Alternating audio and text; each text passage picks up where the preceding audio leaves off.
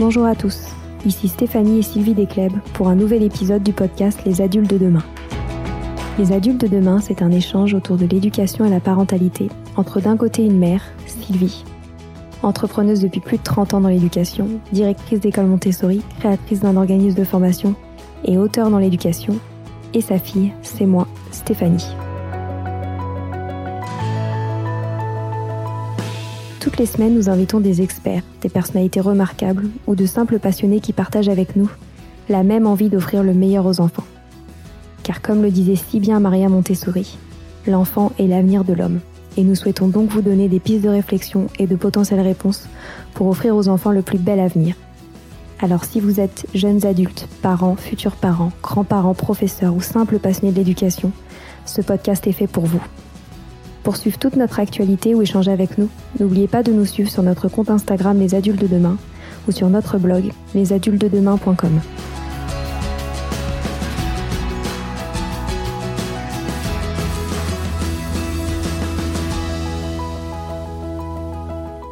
Bonjour à tous.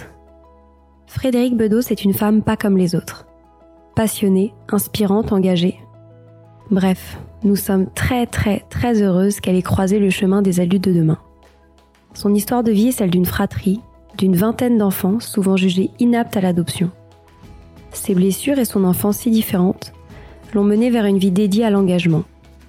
Guidée par l'amour, elle nous raconte comment l'histoire de ses parents et de ses frères et sœurs adoptifs l'ont guidée vers un projet de vie hors du commun.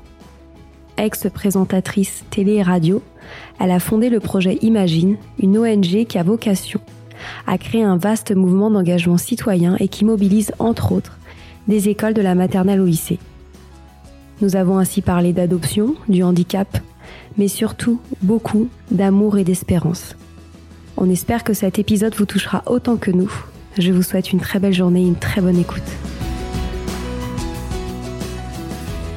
Bonjour Frédéric. Bonjour Stéphanie. Bonjour Sylvie. Merci de nous accorder votre temps ce matin pour parler de votre histoire, celle qui vous a tant inspiré pour monter un projet, le projet Imagine, et on y reviendra. pour vous présenter très brièvement, vous êtes connue depuis de nombreuses années grâce à votre métier de journaliste, ainsi que présentatrice télé et radio, et vous êtes aujourd'hui non seulement productrice et réalisatrice, mais également fondatrice d'ONG et auteur, puisque j'ai lu avec passion votre livre La petite fille à la balançoire, un récit qui m'a profondément touché sur votre parcours, votre enfance, votre fratrie pas comme les autres. Alors est-ce que vous pourriez nous parler de votre enfance? Et vous dites notamment que l'amour vous a sauvé. Est-ce que vous pourriez nous expliquer pourquoi? Ah, et eh ben écoutez, c'est une sacrée histoire, l'histoire de mon enfance, euh, une histoire riche euh, où tout n'a pas été rose et en même temps, je pense avoir eu beaucoup de chance. Euh, moi, je suis née en Normandie, ce que les photos, quand on regarde ma tête, on n'y pense pas tout de suite.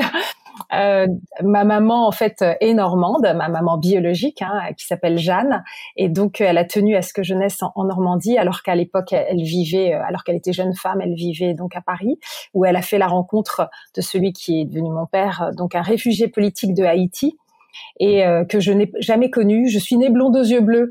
Alors il faut croire qu'ils se sont demandé si vraiment c'était c'était bien normal. Et puis en fait, ça arrive assez souvent chez les métisses.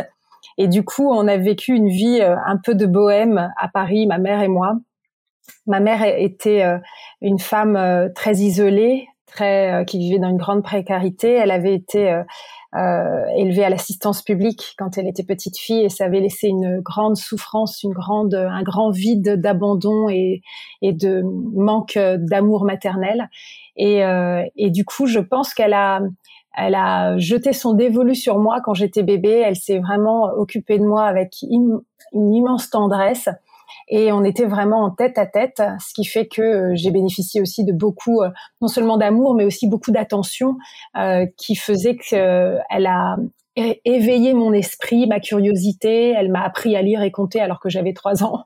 donc il y a eu voilà des choses comme ça assez extraordinaires, mais en même temps, comme on vivait euh, donc sans famille dans Paris, sans argent, euh, on crevait un peu la dalle quand même. Donc euh, elle vendait des fleurs dans les bistrots, des roses dans les bistrots le soir, et moi je dansais sur les tables. Donc j'étais déjà faite pour le spectacle. voilà. Et puis Et puis un jour, elle va croiser le regard, enfin pas le regard seulement, mais la route d'un prêtre qui va être très touché par notre situation très fragilisée de, de, de cette femme et de sa petite fille et puis, il va bien se rendre compte que quand même, euh, voilà, on a le ventre vide, on est exsangue, et, et il va lui lui donner un conseil. C'est sans doute le premier miracle de ma vie parce que ma mère n'écoutait pas grand monde. Et, et, là, il va lui dire, euh, je connais une famille dans le nord de la France chez qui peut-être tu pourrais prendre un peu de repos, essayer de vous remplumer, toi et ta fille. Et, euh, et, en fait, ma mère va écouter ce conseil et on va, on va, on va sonner à, à la grille d'une petite maison à Croix, donc euh, qui est dans une petite commune de la banlieue lilloise.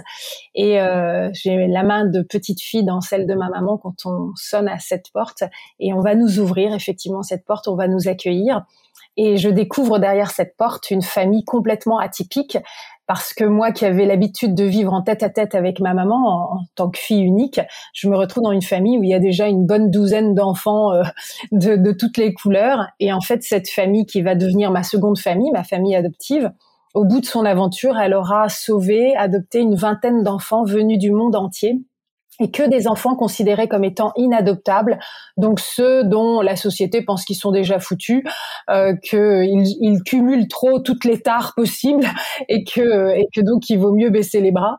Et en fait, euh, c'est voilà ce couple incroyable. Chaque fois qu'il croise le chemin d'un d'un enfant qui est dans cette situation inextricable, il a le cœur brisé. Il se dit on peut pas le laisser de côté, on le prend. Et c'est comme ça que peu à peu la famille s'est agrandie. Donc vous voyez, euh, des deux côtés de mon enfance, j'ai affaire à des personnages assez atypiques, assez étonnants. Qui, qui font qu'il y a beaucoup de fantaisie finalement euh, dans mon expérience de vie, dans mon expérience de petite fille, et en même temps euh, aussi euh, beaucoup de douleur, de souffrance, de d'empathie avec les plus vulnérables, les plus fragiles, les plus stigmatisés, les plus rejetés, ceux ceux sur lesquels on s'attarde pas forcément, alors que finalement chacun de nous on est des merveilles. Bien sûr. Et vous dites qu'ils adoptaient des enfants qui étaient jugés inaptes à l'adoption. Est-ce que vous pourriez nous en dire plus? Oui, alors en fait, il y a trois raisons principales que j'ai identifiées pour véritablement faire tomber ce coup près, euh, cette espèce de condamnation qui dit toi t'es inadoptable, parce que je veux dire, vous imaginez ce mot inadoptable sur le front d'un enfant, quoi. Je dirais même que la société puisse imaginer, euh, voilà, ce genre de concept, c'est déjà quelque chose de très troublant. Euh, en fait, ce sont souvent des enfants qui sont déjà âgés parce que les parents qui euh, veulent adopter préfèrent adopter des bébés ou alors des tout jeunes enfants. Il y a souvent ce, voilà, cette envie de d'avoir des, des, des bébés, quoi. Et donc, quand un enfant arrive déjà à un certain âge, eh bien, il a, voilà, ça, ça diminue ses chances au fur et à mesure qu'il grandit.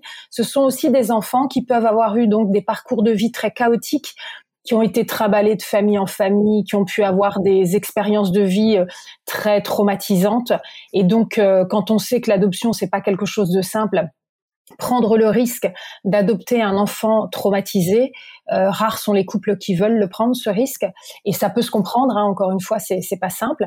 Et puis une troisième raison principale, ça va être des enfants qui souffrent de handicaps très lourds, trop lourd.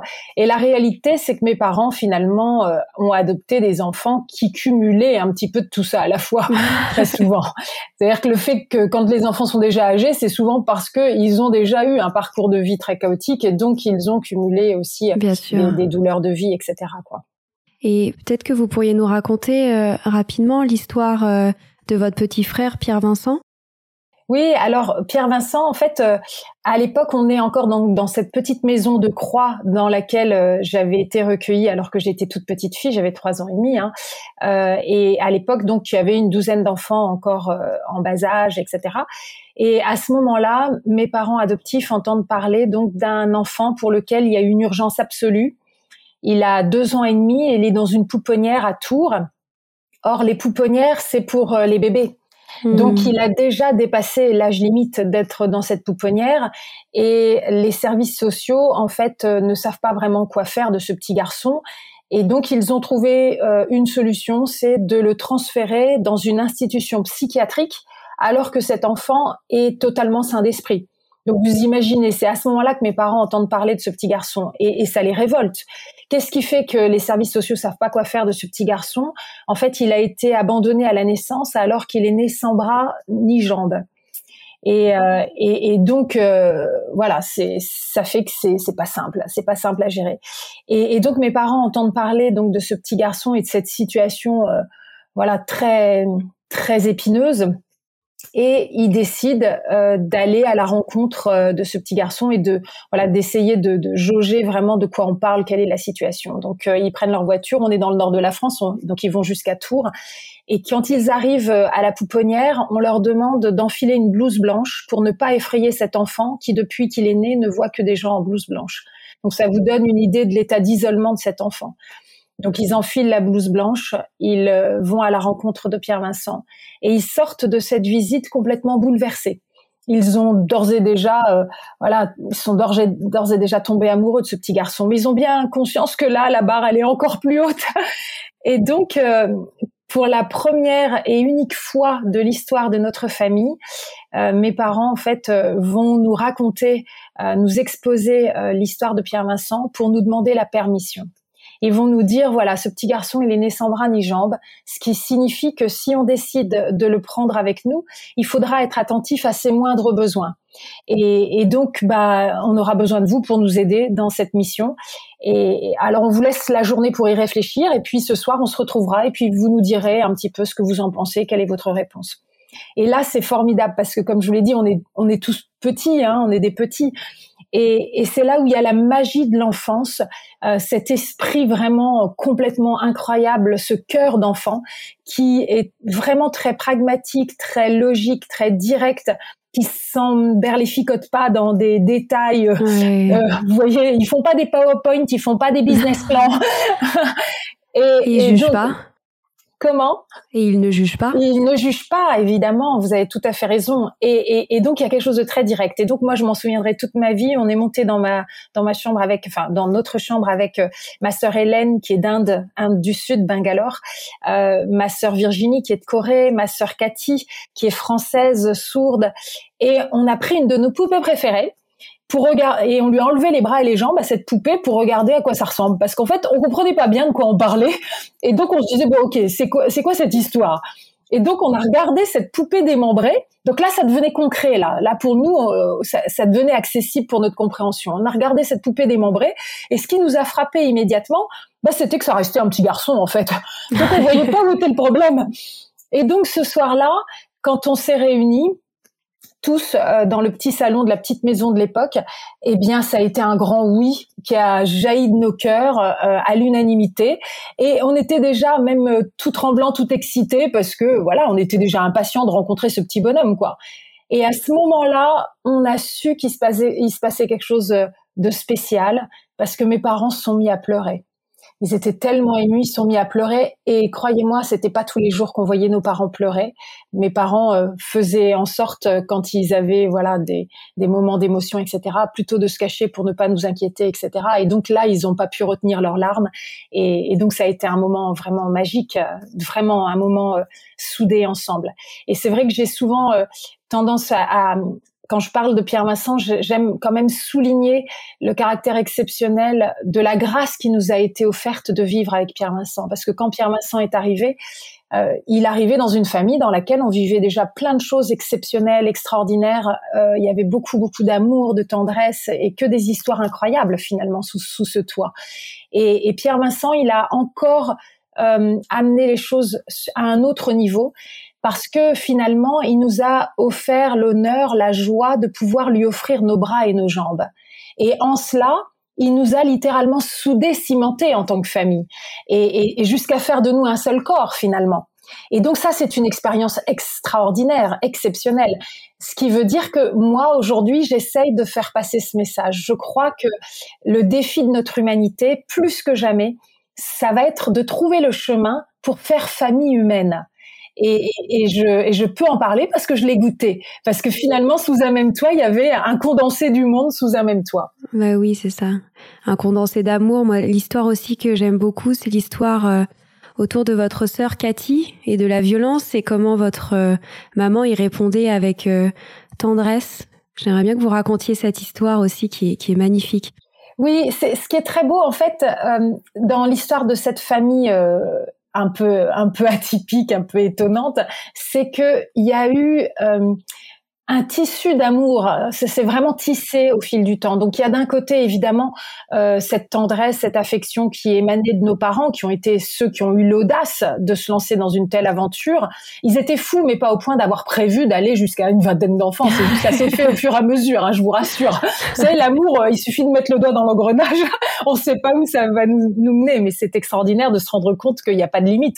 Euh, la petite maison dans laquelle l'aventure a commencé, c'était la petite maison dans laquelle mes parents s'étaient mariés. Et donc c'était une petite maison pas du tout prévue pour tout ça. En plus mes parents adoptifs sont des gens tout simples, pas de fortune ni rien du tout. C'est vraiment chaque enfant qu'ils décidaient d'accueillir en plus, c'était un vrai risque. Donc il y a vraiment une audace et ça veut dire à quel point quand on a décidé d'accueillir, on est capable de pousser les murs. Ma mère adoptive dit toujours euh, le mot amour et le mot accueil, finalement c'est le même mot. Et je trouve qu'aujourd'hui ça résonne de manière très très forte. Il faut vraiment se poser ces questions. Et donc euh, il y a eu donc cet amour qui venait de la part de nos parents et il y a surtout aussi l'amour que nous avons su nous donner entre frères et sœurs.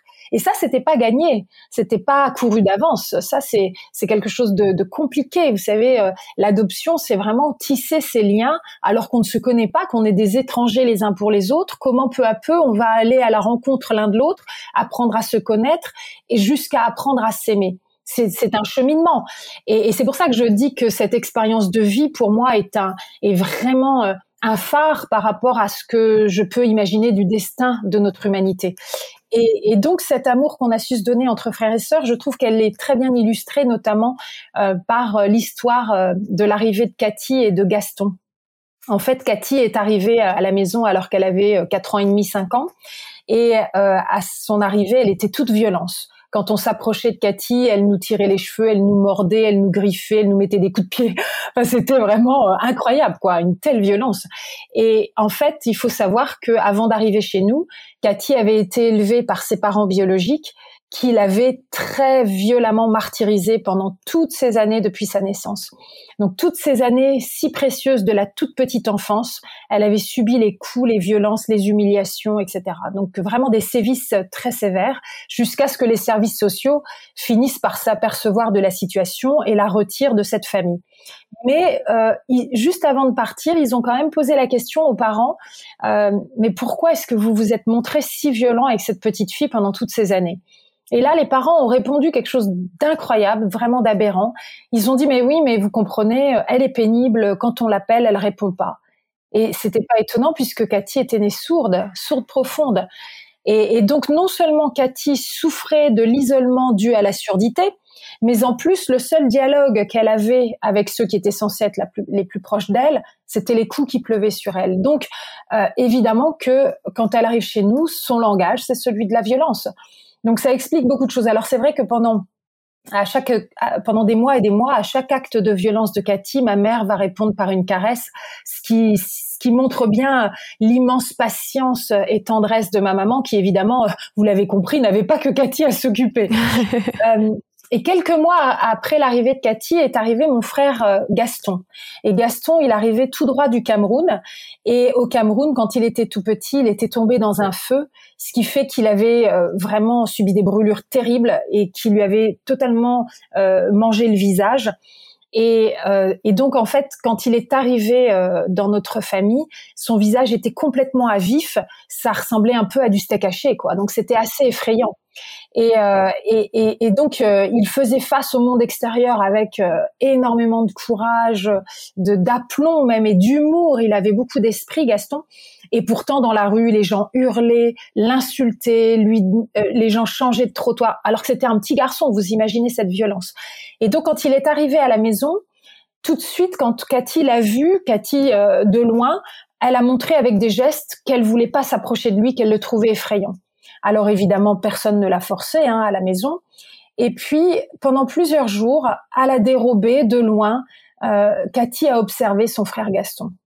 Et petit à petit, elle qui est sourde, elle a compris que son frère Gaston, lui, était quasiment aveugle, parce que dans le feu, il avait perdu un œil et l'autre ne voyait plus que quelques dixièmes.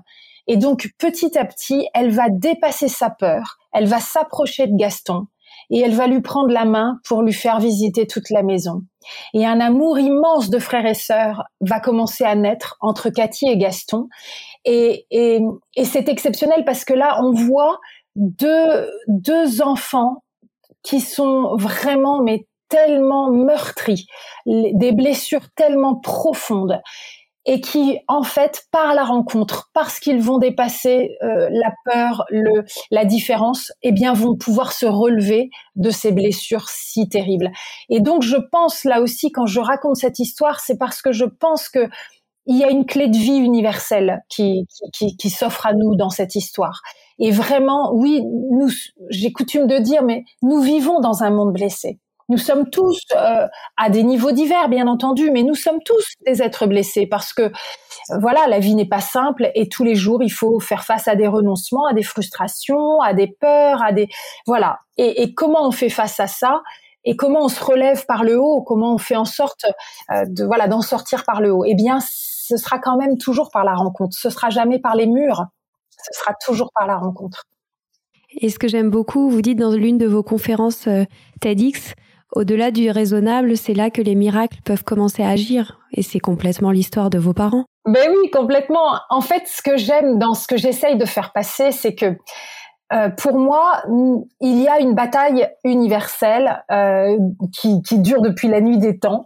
C'est la bataille entre la peur et l'amour.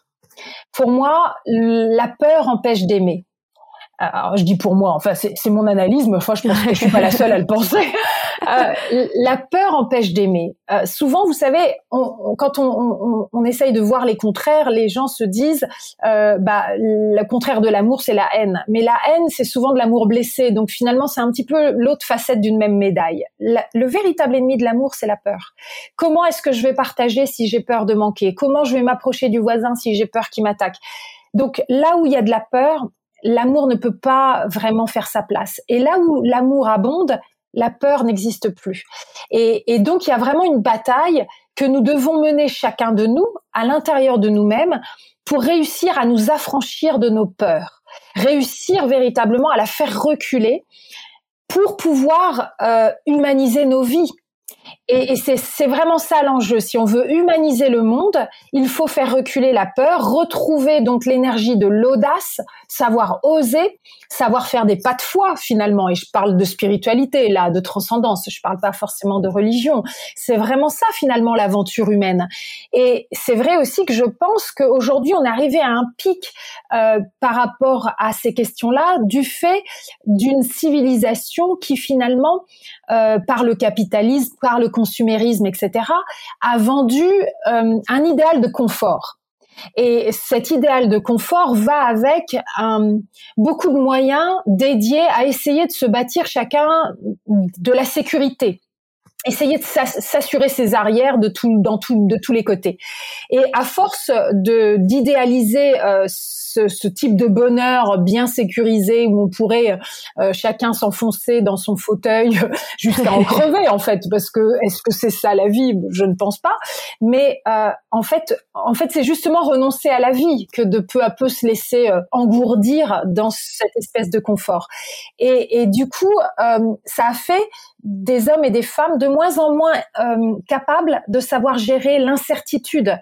Euh, or, et, ça, c'est Edgar Morin qui en a beaucoup parlé et qui a, qui a vraiment mis ça en lumière, notamment justement pour l'éducation. Vraiment, l'éducation doit aussi euh, euh, faire, faire en sorte de nous donner des outils pour savoir gérer l'incertitude qui est finalement intrinsèque à notre condition humaine puisque nous sommes tous des êtres fragiles. Et, et dans, dans, cette, dans, dans les, les interstices des doutes et des, des choses incertaines, eh bien, il y a finalement un chemin d'humanité qui se présente. Et donc, pour moi, oui, c'est seulement quand on prend des risques qu'on peut laisser la place au miracle dans nos vies. Parce qu'une fois qu'on a tout bordé, bon bah, le miracle ne peut pas vraiment se frayer un chemin dans nos vies. Et je suppose que vos parents ont, dû être critiqués, jugés. Comment ils étaient vus euh, par votre entourage? Ça, ça a été quelque chose qui m'a beaucoup surprise en fait. Quand, vous savez, quand on était enfant, nous, on se posait pas de questions, nous vivions notre vie, euh, on essayait de grandir tout simplement, et, et on n'avait pas conscience de ce que euh, mes parents euh, avaient à affronter au quotidien finalement. Et en fait, il y a quelques années, vous l'avez très bien dit, Stéphanie, j'ai écrit un livre qui raconte l'histoire de ma vie, qui s'appelle La petite fille à la balançoire. Et pour écrire ce livre, j'ai été poser des questions à mes parents pour mieux comprendre comment les choses s'étaient déroulées quand on était petit. Et c'est là où j'ai découvert quelque chose euh, à laquelle, enfin, je, je m'y attendais pas du tout. C'est que j'ai découvert que mes parents, euh, à l'époque, avaient été euh, terriblement jugés, critiqués. les voisins, les gens autour qui disaient mais qu'est-ce que c'est que ces gens Qu'est-ce qu'ils vivent sous leur toit On dirait la cour des miracles, ça doit être je, je, vous en passe des vertes et des pas mûres en fait, c'était très violent et surtout que mes parents sont des gens très discrets, très humbles. Euh, c'est pas du tout leur délire de se faire remarquer. Or, par la force des choses, parce que la famille grandissant bah, devenait de plus en plus atypique, ça devenait difficile finalement d'être, de passer inaperçu. Et donc, ça veut dire que mes parents, non seulement euh, ont pris des risques incroyables quand ils ont euh, à chaque enfant qu'ils adoptaient c'était mes parents crevaient de peur de est-ce qu'on va savoir finir le mois hein, chaque mois c'était quand même fou mais en même temps, ils n'ont pas changé de trottoir quand ils, voilà, quand ils se retrouvaient face à un enfant qui était en grande difficulté. Ils se disaient pas, bah, ce sera pour le prochain s'il y a quelqu'un qui veut bien se dévouer, quoi. Donc, euh, et, donc du coup, euh, ils ont assumé ça, et donc c'était déjà un énorme sacrifice. Mais en fait, en plus, eh bien, ils ont dû aussi sacrifier leur discrétion. Enfin, ils restaient discrets, mais en tout cas, ils pouvaient plus passer inaperçus. Et ils s'en sont pris plein la figure. Et moi, quand je, quand je, quand j'ai réalisé ça, donc ça m'a beaucoup questionné. Et puis après, alors ça vaut ce que ça vaut, je vous livre comment moi je l'interprète, mais je me suis dit, mais finalement, euh, ça prouve que à partir du moment où euh, vous décidez de viser plus haut, où vous repoussez les limites, où vous montrez qu'autre chose est possible, eh bien, ne vous attendez pas à ce qu'on vous tresse des couronnes de laurier en fait, euh, à partir du moment où, voilà, et même si c'est pour une très bonne cause, là, on parle quand même de gens juste qui ont essayé de sauver des enfants, quoi. Et donc, même si c'est pour une très bonne cause, alors moi, j'aime bien partager ça parce que je me dis qu'un homme averti en vaut deux, une femme en vaut quatre, et, euh, et que et que donc, euh, oui, aujourd'hui, moi, c'est vrai que je, lance un appel pour que chacun de nous, on essaye de, de montrer le meilleur de nous-mêmes et donc, pour qu'on aille creuser ce, meilleur qui est en nous et qu'on l'offre, qu'on l'offre au monde, parce que je trouve qu'on a chacun un trésor unique à offrir au monde, euh, et eh bien pour qu'on se, voilà qu'on se prépare à cette grande aventure, il faut le savoir. Faites-le pour la cause qui vous fait vibrer, parce que la récompense, elle doit être dans la cause elle-même. Ne vous attendez pas à ce qu'on vous tresse des couronnes de laurier. Ne le faites pas pour ça. Ah, vous avez totalement raison.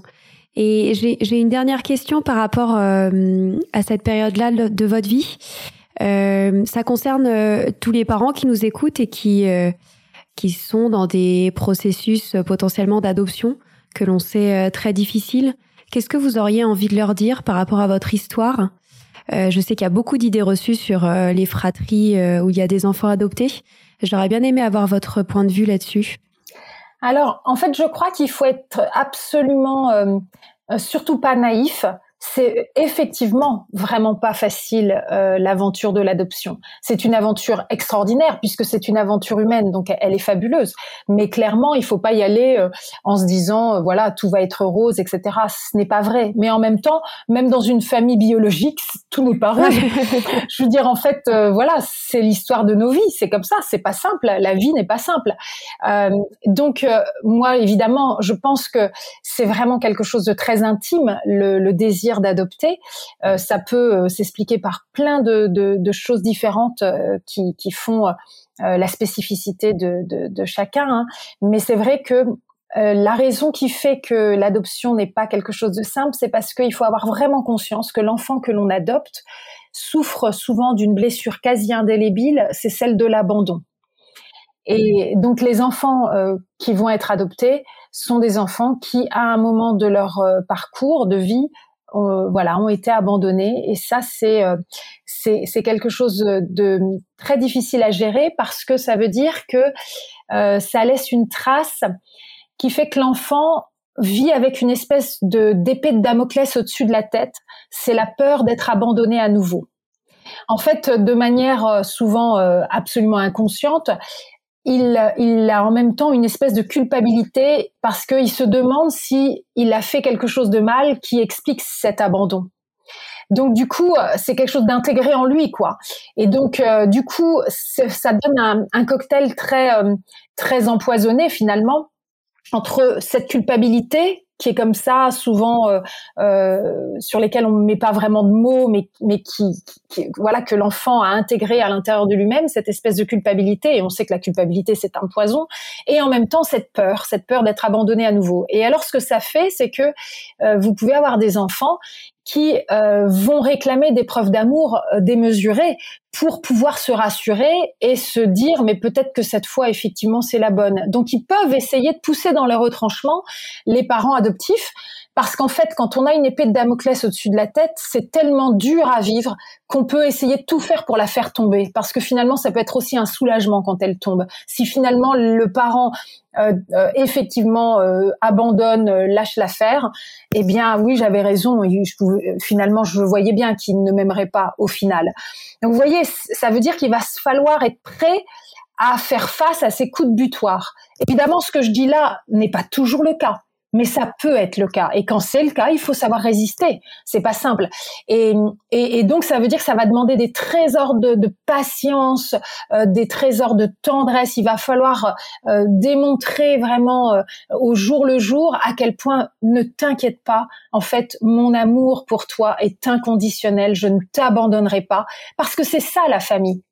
La famille, c'est l'endroit, c'est le refuge, c'est là où on sait que on vit dans un monde où voilà où, tout n'est pas simple, mais j'ai un refuge, c'est ma famille. Quoi qu'il se passe, elle m'accueillera. C'est ça qu'on doit réussir à faire comprendre à l'enfant. Tu as trouvé ton refuge, c'est moi ta famille. Et donc, et une fois qu'on a réussi ça, alors là, c'est extraordinaire, quoi. Donc mes parents adoptifs disaient toujours le tout, c'est pas d'adopter un enfant, c'est que l'enfant nous adopte. C'est magnifique.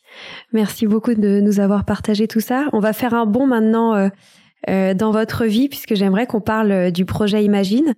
donc que vous nous expliquiez en, quoi il consiste et, et, surtout comment votre histoire a inspiré ce magnifique projet de vie. Oui, alors c'est vrai, Stéphanie, c'est vraiment le mot, un projet de vie, parce que j'ai coutume de dire que finalement le projet Imagine, c'est le puzzle de ma vie.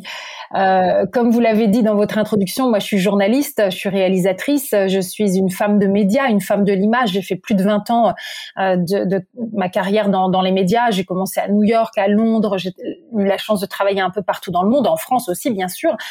Et donc, euh, j'ai vraiment une passion pour ce métier. Je pense que plus que jamais, il faut informer. Il y a vraiment une noblesse intrinsèque à cette mission d'informer le grand public, euh, d'essayer de, de lui ouvrir les yeux sur, euh, sur la marche du monde, mais avec vraiment toujours ce but, en tout cas moi qui m'anime, de pouvoir non seulement faire en sorte que les citoyens soient des citoyens éclairés, puisqu'une fois qu'ils sont bien informés, avec une information juste, euh, équilibrée, nuancée, eh bien, ça leur permet véritablement euh, de, de, pouvoir pleinement jouer leur rôle dans la société et aussi s'emparer des sujets et essayer de se positionner pour pouvoir, euh, voilà, faire sa part, participer à la marche du monde.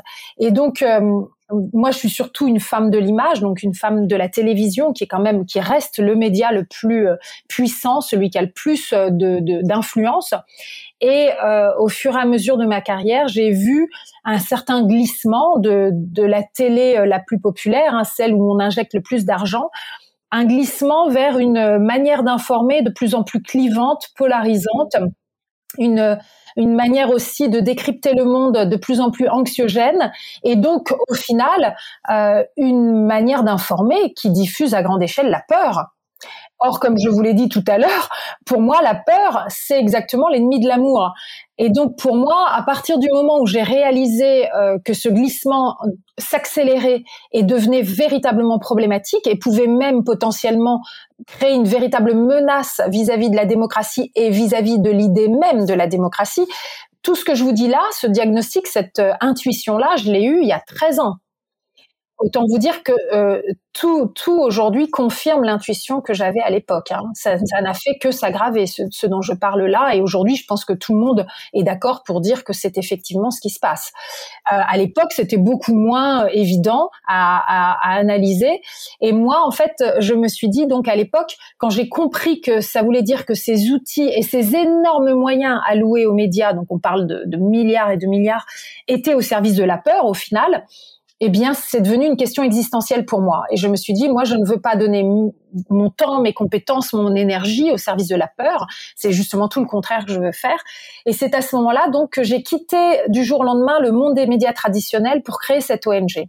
Et ce qui a euh, sous-tendu l'inspiration euh, de cette ONG et de son articulation, c'est que en même temps que je faisais euh, ce diagnostic vis à -vis du rôle des médias, euh, en même temps, je me suis dit, ce que je voudrais faire, c'est euh, informer, mais avec espérance. Et ça fait la différence.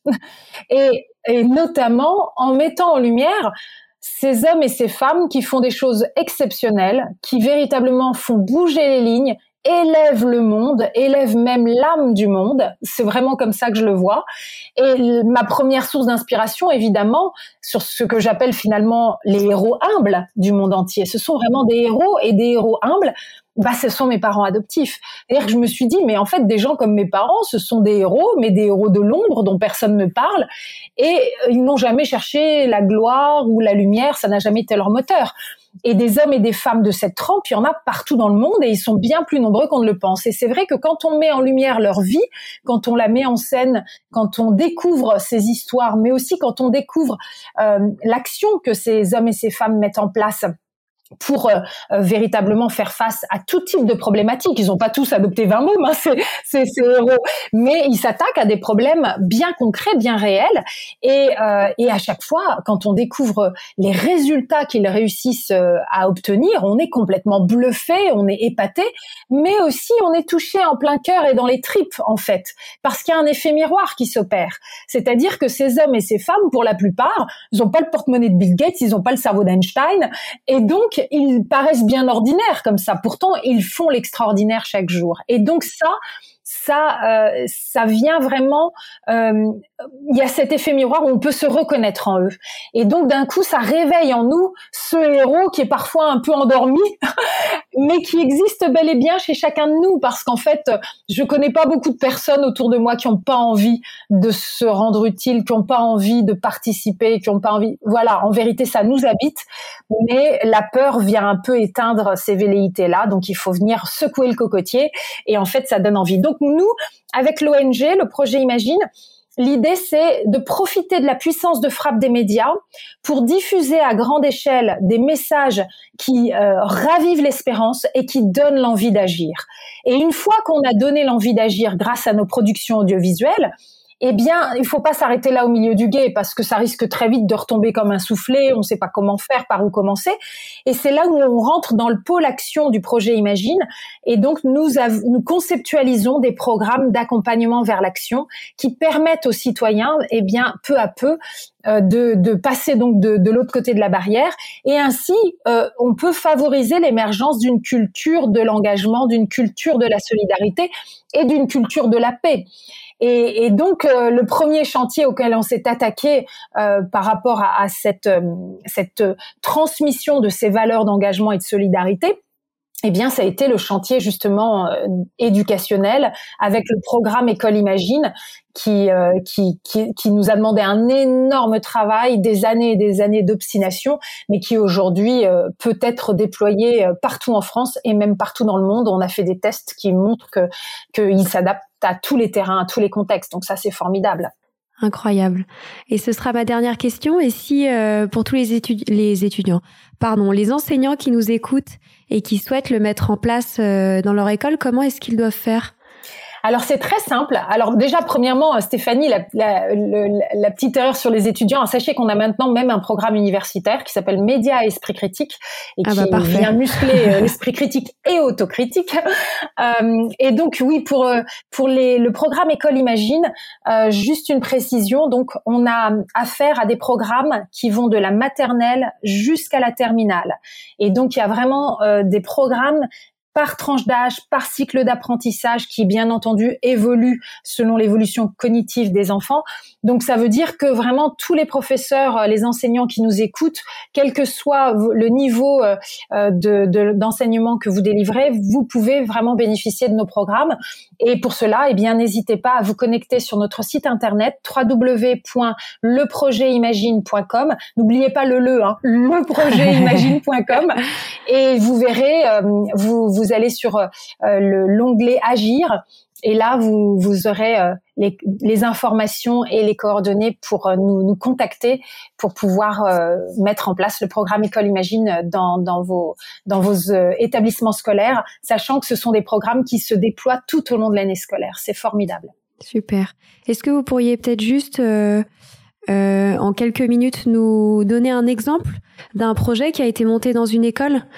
Oui, alors peut-être effectivement juste rappeler que euh, ce programme, ce sont des, donc des ateliers qui ont lieu quasiment une fois par semaine tout au long de l'année scolaire. Qui, ça correspond vraiment à un parcours d'éducation, euh, un parcours euh, d'engagement citoyen. C'est vraiment un parcours parce que on va euh, peu à peu euh, non seulement faire baigner les élèves dans les valeurs humanistes euh, qui, qui sous-tendent le projet Imagine, je crois que vous l'avez compris, et, et, peu à peu, ça va transformer l'atmosphère de la classe qui va être beaucoup plus empathique, beaucoup plus en respect, etc. Et de là, on va les emmener dans la pédagogie de projet et donc ils vont devoir effectivement euh, décider sur quelle cause ils ont envie de, de voilà de, de d'agir et quel type d'action ils vont vouloir mettre en place. Et donc, ils vont devoir imaginer leur propre projet solidaire et ensuite, ils vont devoir le mettre en place vraiment de manière très concrète. Et, et donc, on, on, les accompagne avec une méthodologie très euh, pragmatique, etc. Mais ils vont, on ne fait pas à leur place, quoi. Ce sont vraiment les enfants qui vont faire. Parce que derrière tout ça, qu'est-ce, qu'est-ce que, quel est le message? C'est que en, en leur permettant de vraiment passer à l'action et de se rendre compte qu'ils sont capables de le faire, j'essaye de leur montrer que au-delà des droits et des devoirs qu'on n'arrête pas de leur dire, voilà, il y a des droits et des devoirs, ça, je pense qu'ils le comprennent. Eh bien, on oublie souvent de leur, permettre de conscientiser qu'ils ont aussi un pouvoir. Ils ont, euh, ils ont vraiment prise sur le réel. Ils ont un pouvoir de transformation. Ils ne sont donc pas condamnés à l'impuissance. Et ça, c'est un message puissant à faire passer à la jeunesse d'aujourd'hui, qui est éminemment angoissée et ça date pas d'hier. Aujourd'hui, le concept d'éco-anxiété commence vraiment à faire parler de lui, etc. Mais moi, euh, cette angoisse des jeunes et même jusque les plus petits, hein, cette angoisse, je l'ai, repérée il y a déjà plus de 13 ans. Et, euh, et donc, il y a évidemment l'urgence environnementale qui, qui, qui, qui qui, voilà, qui, qui, est terrible pour eux parce qu'ils se sentent tout petits et très impuissants face à ça. Mais il y a aussi euh, le terrorisme qui nous impacte beaucoup. Et encore il y a un an, l'assassinat de Samuel Paty, le terrorisme qui est carrément au gris de l'école aujourd'hui. Il faut vivre avec ça. Et euh, maintenant, la pandémie. Donc, vous voyez, c'est quand même très compliqué. Donc, il faut vraiment aider nos jeunes à pouvoir dépasser ces peurs, ces angoisses pour pouvoir euh, envisager, se projeter dans leur futur. Et il n'y a rien de mieux pour faire reculer la peur que de passer à l'action. Et on termine toujours l'année par une celebration, célébrer ce qu'on a réussi à faire ensemble, parce que la joie, c'est le véritable moteur. C'est certainement pas la culpabilité, c'est vraiment la joie. Et donc, euh, les élèves, en fait, selon les niveaux, etc., il y a évidemment des projets plus ou moins ambitieux mais ça va être très très varié. Vous avez des élèves qui vont vouloir travailler sur la biodiversité. En Bretagne, je sais que par exemple, on essaye toujours d'encourager de, les élèves à faire euh, les projets solidaires avec des associations locales. On est aussi là pour créer toujours plus de dynamisme dans le tissu et les résultats vont euh, bien au-delà des murs de l'école. En fait, c'est formidable. Et, et, donc du coup, avec euh, ils avaient travaillé avec Bretagne Nature, je crois, ou Bretagne Vivante, je me souviens plus du nom de l'association, et ils avaient donc fait euh, des, des, vraiment des, des, actions de sensibilisation pour euh, protéger la biodiversité, les, les, les oiseaux euh, de, de, la Bretagne. Et puis vous en avez d'autres qui ont nettoyé des plages parce qu'eux ils habitaient près de plages. Et puis vous avez ce collège par exemple à Brest, le collège Javoué, c'est tout le collège qui fait le programme École Imagine donc toutes les classes confondues, tous les niveaux. Et c'était formidable parce qu'ils se sont rendus compte que s'il y a un, souci dont ils veulent absolument euh, s'occuper, c'est le harcèlement scolaire. Et du coup, ils ont travaillé vraiment euh, de manière transversale là-dessus. Ils se sont emparés de la question et ils ont du coup euh, rajouté des alinéas au règlement de l'école qu'ils ont eux-mêmes rédigé et la manière dont ils l'ont rédigé, ils ont fait un travail de fond là-dessus. Euh, c'est que jamais le mot harcèlement scolaire n'est écrit en fait. C'est-à-dire qu'ils ont vraiment travaillé sur tout ce qu'il fallait mettre en avant comme conditions favorables pour que le harcèlement scolaire ne puisse jamais prendre place. Vous voyez, donc il y a vraiment des choses très variées et qui sont euh, et qui sont exceptionnelles parce que encore une fois, ça vient d'eux. Et ça, ça change tout. C'est sûr. Et on va se quitter sur euh, ces belles phrases, merci beaucoup euh, Frédéric, euh, on a adoré pouvoir vous interviewer et cette histoire, euh, je sais qu'elle résonnera pour tous nos auditeurs et, c'était important pour nous de pouvoir partager ces belles valeurs au plus grand nombre. Donc merci pour votre investissement, votre engagement, votre générosité. C'est essentiel. C'est très gentil, mais à vous euh, vraiment, euh, Stéphanie. Euh, merci pour ces mots qui m'encouragent parce que c'est une bataille de chaque instant, faut pas se leurrer. mais tant que la bataille vaut la peine, alors on y va. Hein. On continue. merci à, vous aussi, Sylvie. Merci beaucoup à toutes les deux. Voilà, c'est fini pour aujourd'hui. On espère que cet épisode vous a plu. Avant de se quitter, on a quand même besoin de vous.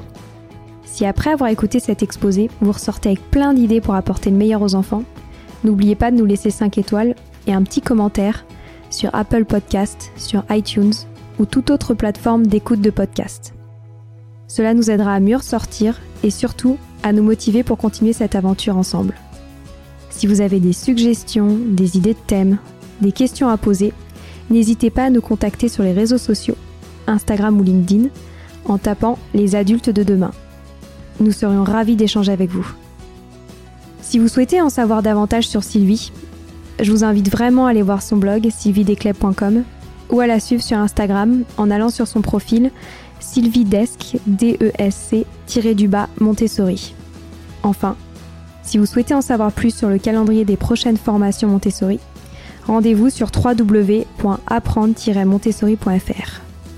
On a hâte de vous retrouver vite et à très bientôt sur les adultes de demain.